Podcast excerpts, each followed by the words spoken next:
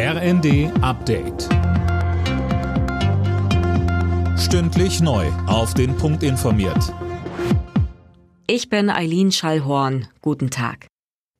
Bei den Löscharbeiten im Berliner Grunewald gibt's Fortschritte. Innerhalb des Sperrkreises kam die Feuerwehr zuletzt gut voran. Tom Husse, Entwarnung ist bei dem Waldbrand aber noch nicht in Sicht.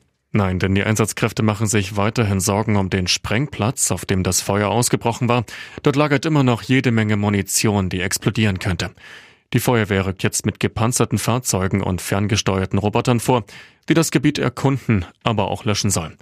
Die Autobahn und die Bahnstrecken am Grunewald sind immer noch gesperrt. Auch in der sächsischen Schweiz kämpfen weiter hunderte Feuerwehrleute gegen den großen Waldbrand dort. Der war ja vor über einer Woche ausgebrochen. Eine Gefahr für Wohngebiete besteht nicht.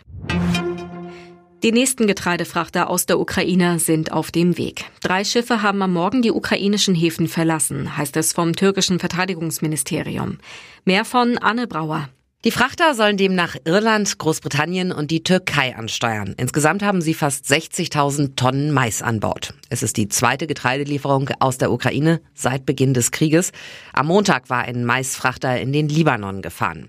Russland hatte diese Exporte monatelang blockiert. Deshalb stecken in den ukrainischen Häfen auch noch bis zu 25 Millionen Tonnen Getreide fest. Eine Mehrheit der Deutschen ist dafür, die AKW-Laufzeiten wegen der Energiekrise zu verlängern. Laut aktuellem ARD Deutschland-Trend stehen rund 40 Prozent der Befragten hinter diesem Vorschlag. Genauso viele sprachen sich auch dafür aus, Atomkraft wieder langfristig zu nutzen. Meister Bayern und Europa League-Gewinner Eintracht Frankfurt eröffnen am Abend die 60. Saison der Fußball-Bundesliga.